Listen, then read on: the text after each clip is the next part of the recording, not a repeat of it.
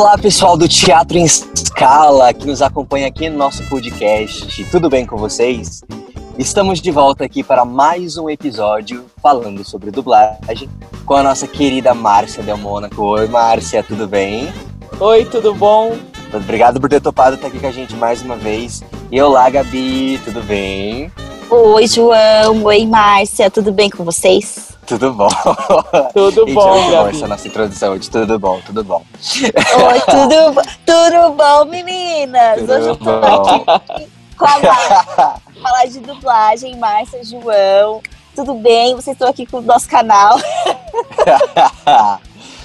Mas a gente estava falando no nosso último episódio, né? E aí eu fiquei, fiquei uma coisa na cabeça. Na questão da interpretação, da criação do personagem, ela é Uhum. totalmente a responsabilidade do ator ou ela vai, ou elas têm que seguir um, um- um- aquilo que o, aquilo que a produtora quer, aquilo que o diretor quer. Ela tem que se encaixar naquele, no, no padrão, naquilo que, que o, que o cliente está buscando. Ou o ator ele tem é, ele tem autonomia para criar, né? Você comentou no último episódio que, tipo assim, ah, eu li uma palavra aqui que achei que não fez muito sentido, a gente pode mudar. Existe essa autonomia ou, ou varia muito de trabalho, de produtora? Como que funciona isso?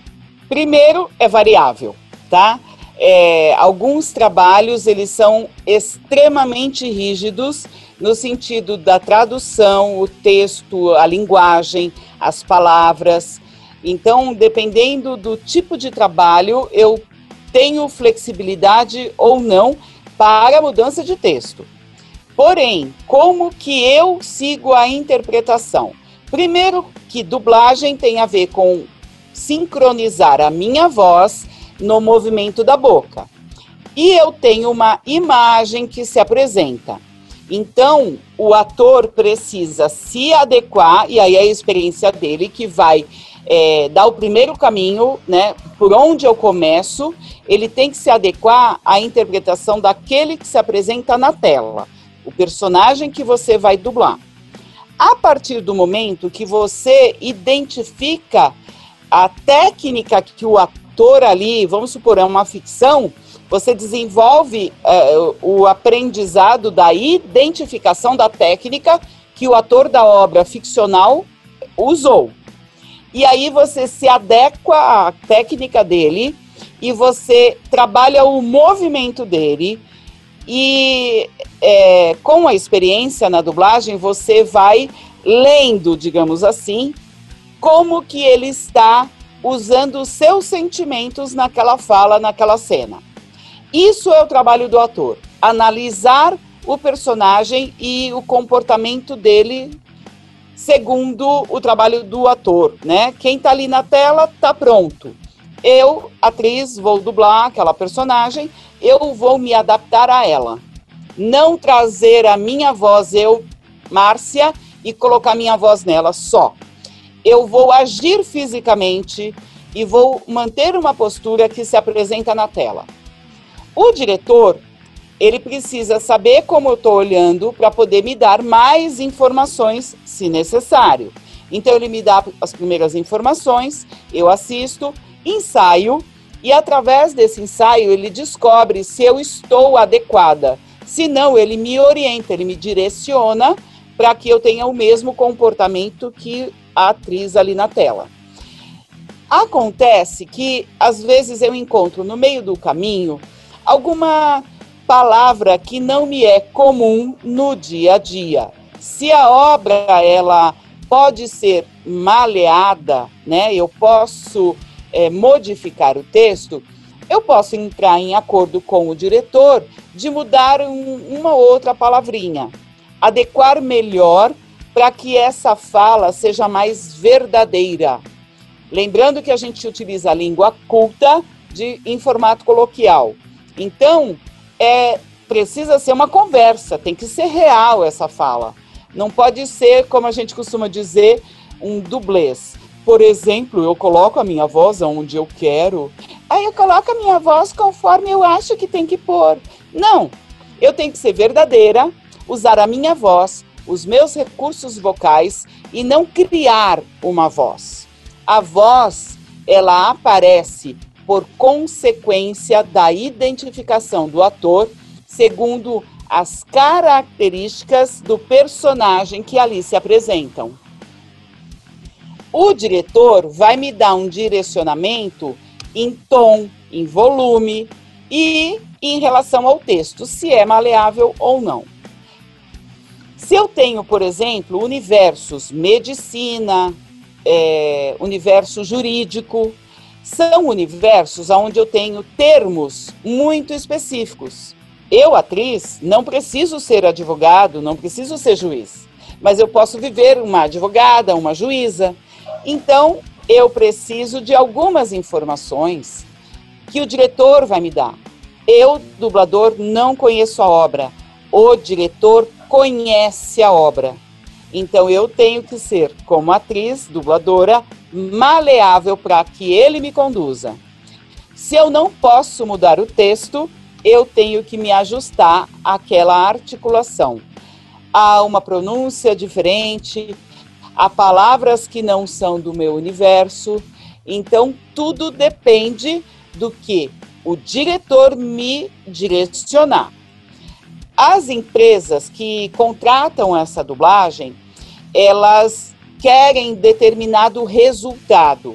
Depende muito, essa empresa eu chamo de cliente, o cliente determina quais são as possibilidades e impossibilidades. Então o diretor, ele me direciona segundo o cliente pediu, o cliente estabeleceu. Entendi, entendi. Mais ou menos isso. Legal. E aí você deu. Uma coisa, é uma curiosidade pessoal agora. Você deu esse exemplo aí é, da, voz super encostada, né? Que a gente, a gente tem a referência do, das novelas mexicanas, né? Essa dublagem que ela é bem específica. O que acontece com essas pessoas, com, com, esse, com esse trabalho, com essa galera? É, Olha. É o cliente que quer? Onde que tá isso? Antes de qualquer coisa, a gente tem que pensar que existem estilos de obra e eu tenho culturas diversas, né? Então, quando a gente recebe uma cultura que é muito diferente da nossa e a gente percebe que o idioma parece parecido com o nosso, a gente acha que a maioria das pessoas não vão gostar. Ah, na questão do trabalho mexicano em novela, né? Eh, o trabalho de dublagem, desculpa, o trabalho de dublagem em novela mexicana, ele é muito específico porque é um trabalho é num trabalho mexicano. A obra é mexicana. O mexicano tem aquele estilo. Uhum. Lembra que eu comentei que a gente tem que se adaptar ao que se apresenta na obra? É lógico que a gente tá, eu estou falando aqui de obras muito bem feitas, mas eu tenho que me adaptar ao estilo. O cliente é o dono da obra, é mexicano. Ele quer o estilo dele. Ele não hum. quer que nós é, descuidemos e ou é, modifiquemos o estilo deles. É uma novela mexicana que está passando aqui no Brasil. Então, existe, Sim. antes de tudo, a necessidade da gente ter, com muito cuidado, com muito respeito, um trabalho voltado à cultura que se apresenta, que é, nesse caso, a cultura mexicana. Entendi. Né? Antes Eu... de tudo. Sim. É, uma outra curiosidade agora minha. É, Márcia, você está falando das diferenças de culturas, né? Que a gente tem que se adaptar. É, qual foi mais difícil para você?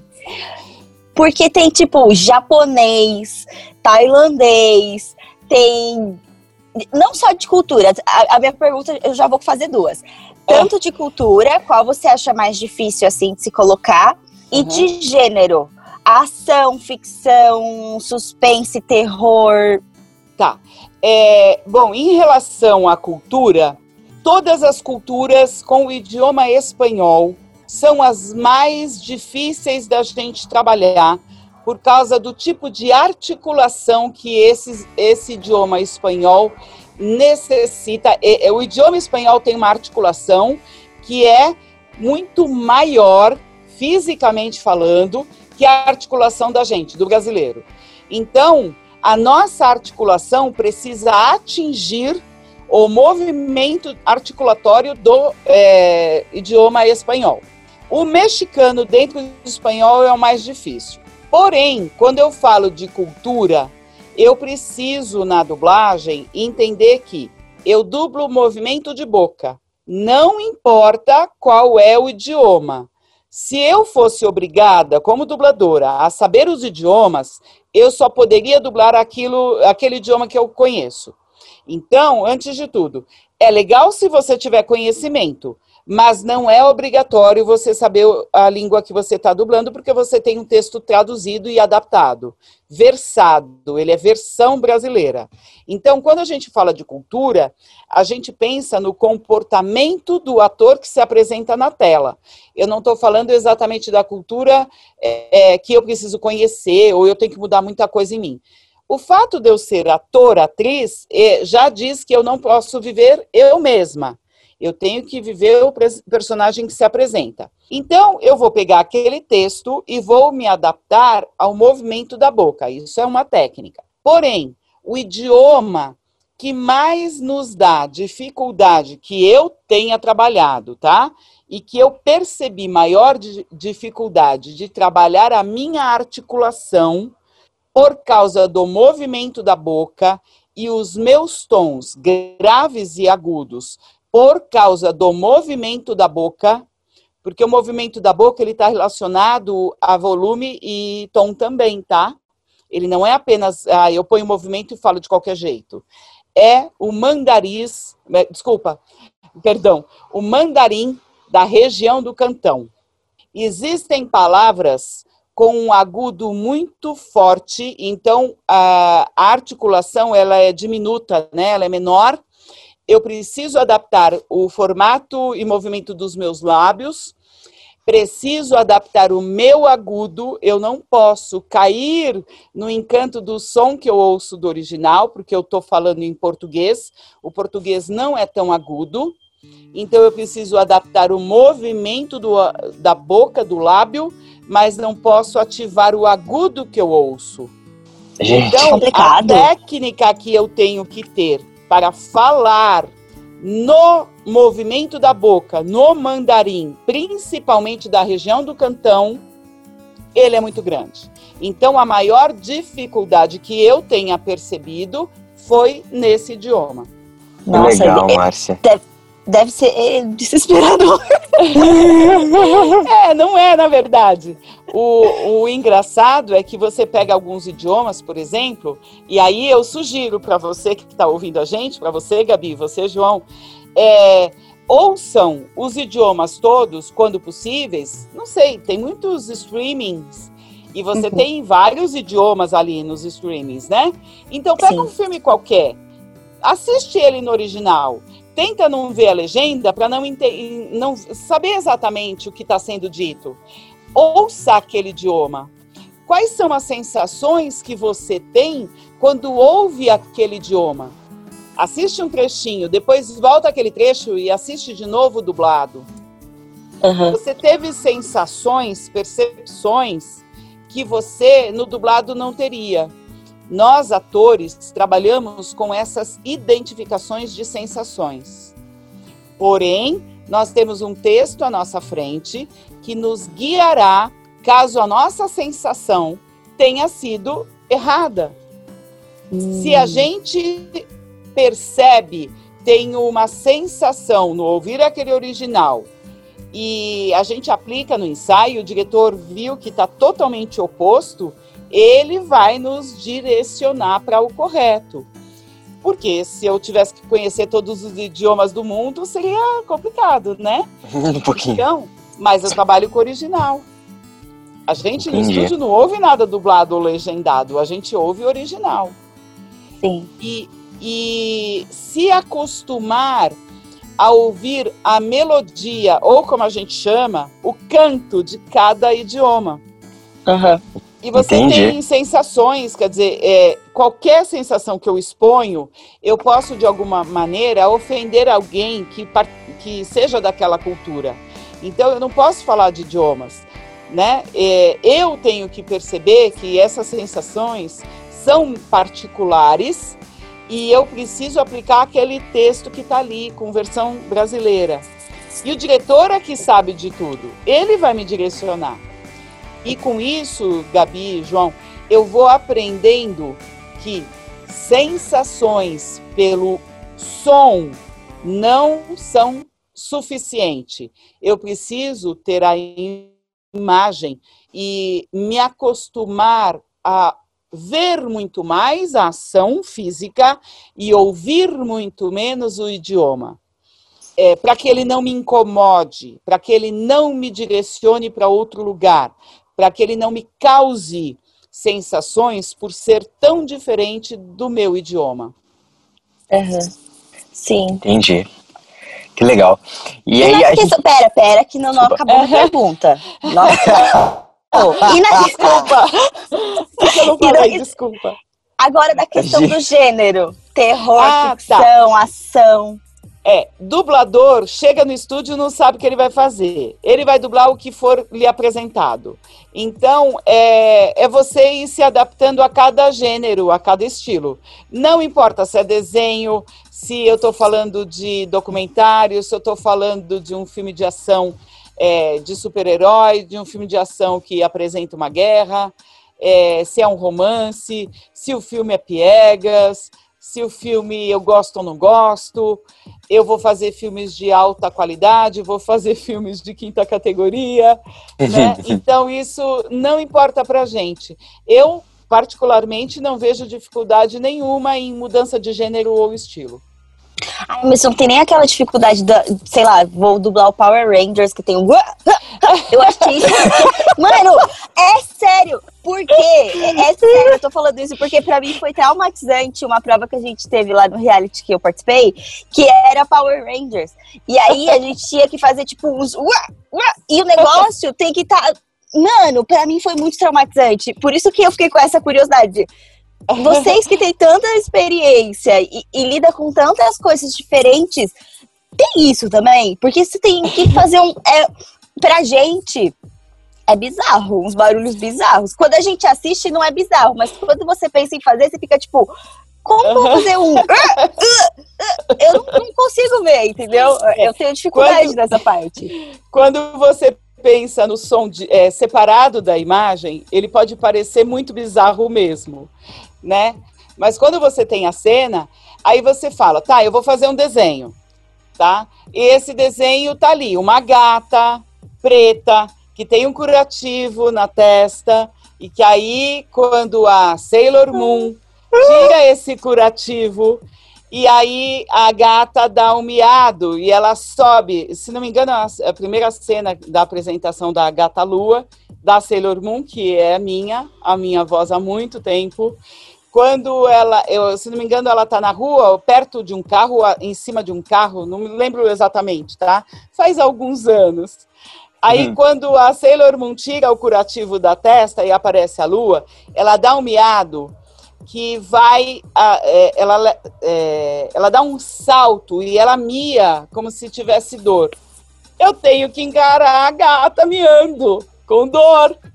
Então, essa a disponibilidade que o ator precisa ter para é, encarar esse som que não faz parte do seu cotidiano. Então, como é que você mia?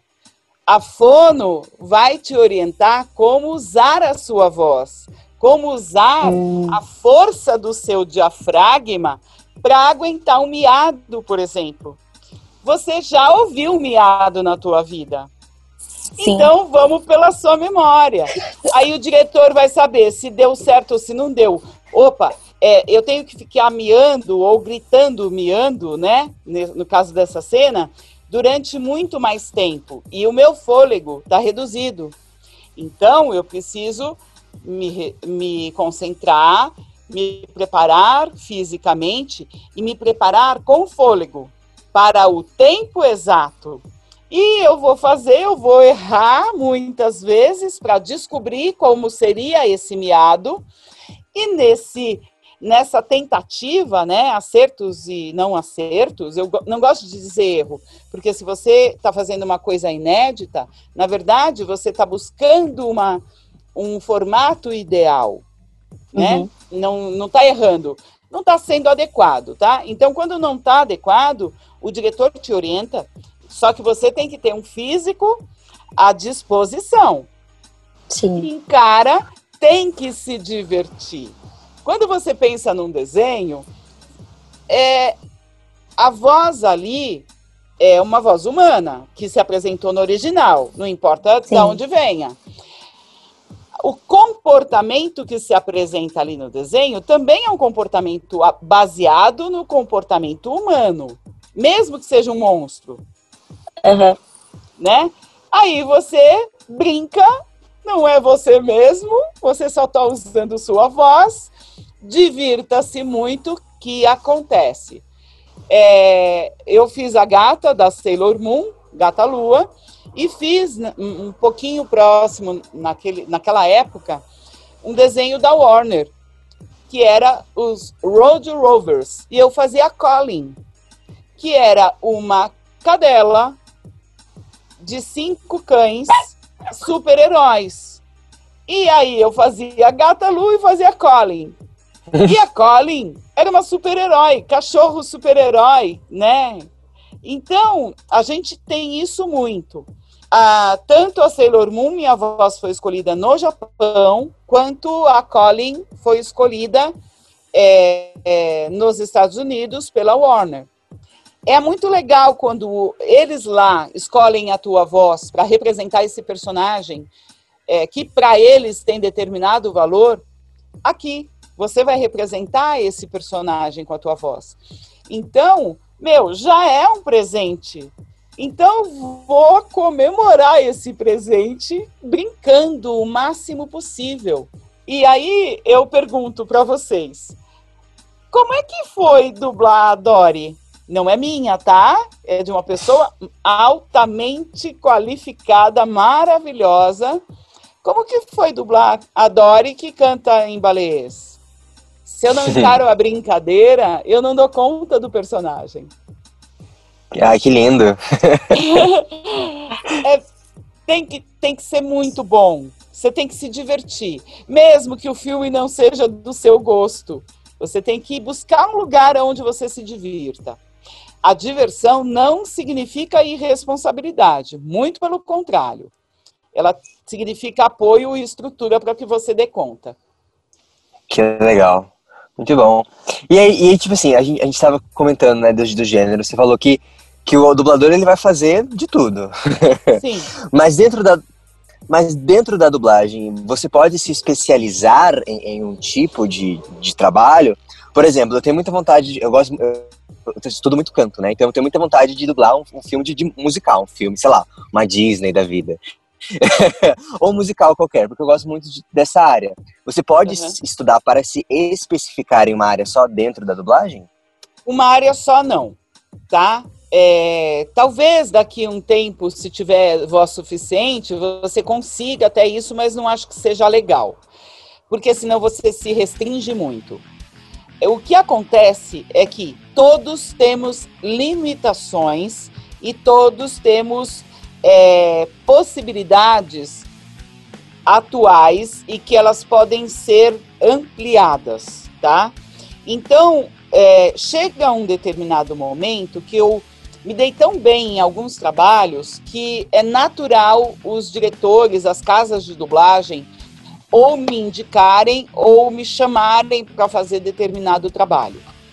É, eu, por exemplo, nos últimos 16 anos, eu tenho muito mais habilidade para trabalhar com documentário, que é o mais difícil de todas as categorias, tá? Porque o documentário não são atores falando, são pessoas do cotidiano.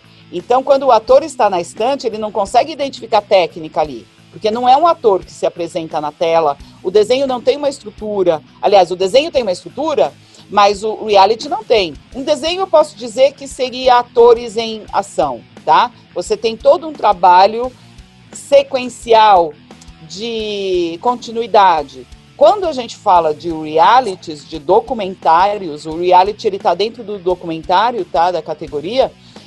É, eu estou falando de pessoas que estão dando depoimentos comuns, igual você e eu. Aliás, somos atores, né? Se não temos o DRT ainda, estamos no caminho. Porém, são pessoas que dão depoimento que estão nos universos mais variáveis, mais variados possível. Então, é, como que eu vou colocar voz na boca daquela pessoa? Então, eu aprendo a estrutura dela. E no documentário é muito comum acontecer a dúvida na pessoa que está na tela. Então, eu aprendo a, muito entre aspas, tá? O que eu vou falar a gaguejar conforme ele gagueja. A, é, então, é, isso, quando acontece num documentário, é uma pessoa que, por algum motivo, parou a fala por causa de um pensamento, de um sentimento que veio, né? Num momento que você, atriz, olhando aquilo, não estava esperando. Então, a técnica de marcação de texto, de marcação de pausas, de introduzir sons no meio do caminho que não coincidem exatamente com o texto que está ali traduzido, né? É, é, esse é o trabalho que eu ac acredito que seja mais difícil e, aliás, não são todos os atores dubladores que dominam trabalhar com realities, com documentários. Eu trabalho nos últimos 16 anos muito mais com documentário. Tenho muita habilidade com desenho, com ficção, mas eu dou muito mais conta de um documentário do que a grande maioria hoje em dia. Né? Então, eu digo que eu trabalho muito mais com documentário hoje do que eu trabalhava há um tempo atrás, né? Há mais ou menos 20 anos eu fazia muito desenho. E aí eu comecei a ter tanto trabalho com documentário documentário, e às vezes, quando eu era chamada para um desenho ou outro, eu estava tão entretida e com meu tempo tão ocupado para o documentário que eu acabava trabalhando menos em desenho por falta de tempo, tá? Então acontece isso. Épocas onde você tem muito desenho, épocas onde você tem muita ficção, filmes, época que você tem muita série e época que você tem muito documentário, tá? Então é um trabalho que oscila, ele tem curvas, né, baixas, altas. É, a gente tem a questão como se trata de um trabalho de relação internacional. Se a gente tem alguma crise política, a gente tem queda de trabalho. Então são é, possibilidades que a gente não pode simplesmente deixar de lado dublamos o que aparecer pra, é, como convite pra gente. Entendi. Caramba. e, e, e, aí você estava comentando da, da, questão dos realities. Houve uma melhora grande, né, da dublagem de realities, eu não sei, porque alguns realities que a gente vai assistir, a, a, dublagem ela parece um pouco impessoal demais, né, não sei se é, se é uma palavra correta de usar. Mas é uma, mas é uma dublagem que, que, a gente, que a gente estranha muito, né, rola um estranhamento. Você acha que melhorou muito assim ao longo, ao longo, ao longo do tempo esse, esse, esse mercado específico? Sim.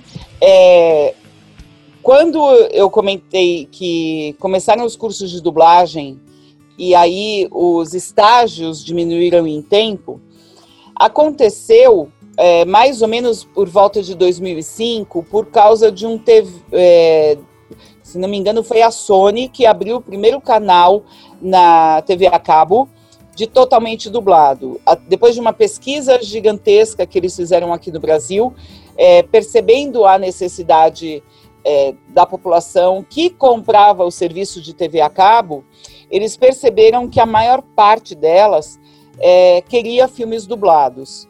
Então, quando esse canal começou, que foi o primeiro, se não me engano, foi a Sony mesmo, desculpa se eu estiver errada.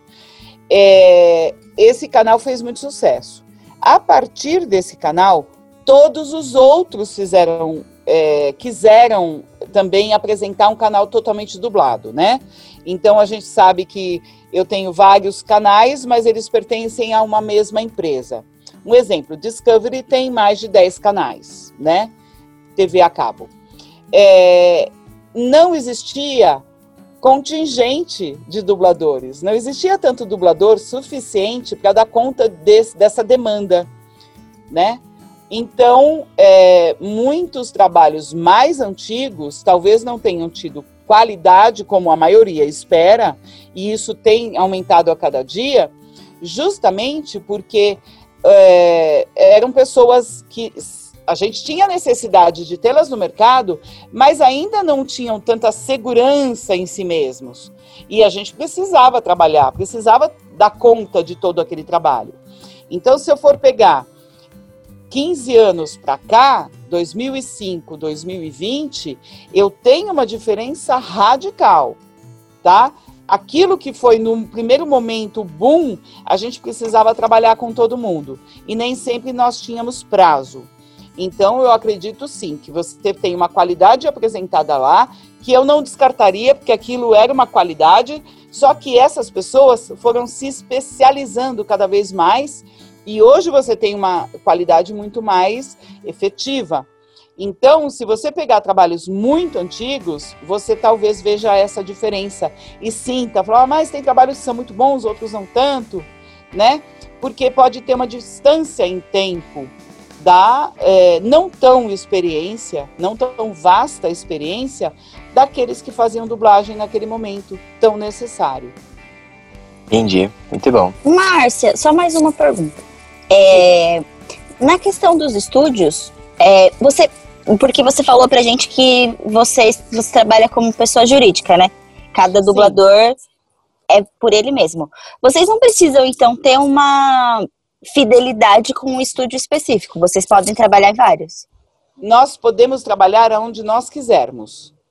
Uhum. A escolha é nossa. Não somos contratado com, contratados com exclusividade. Isso não.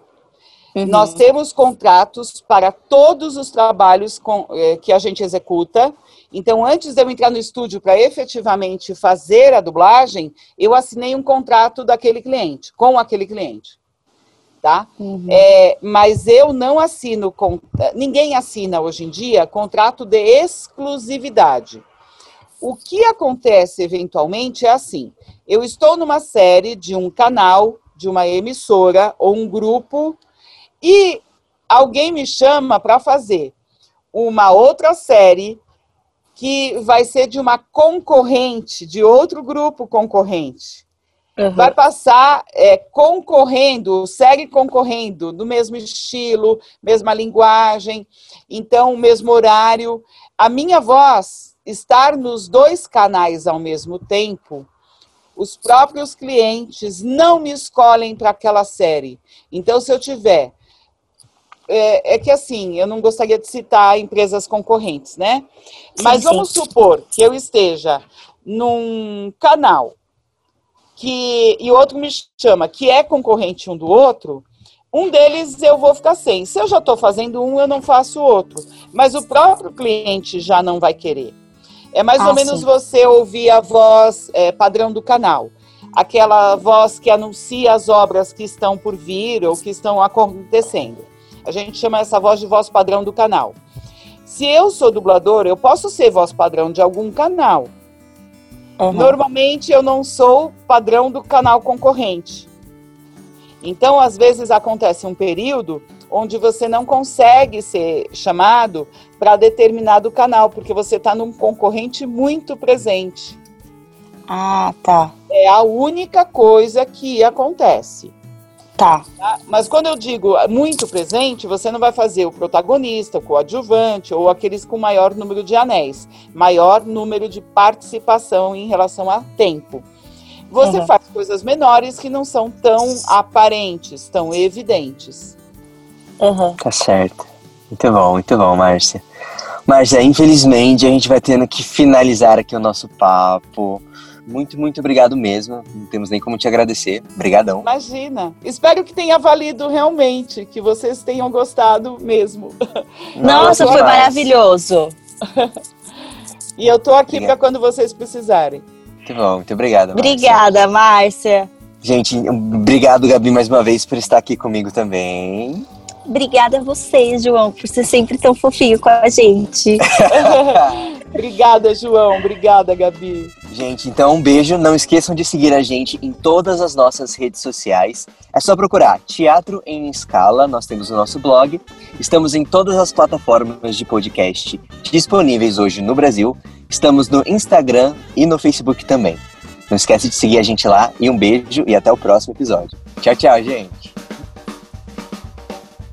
Ah.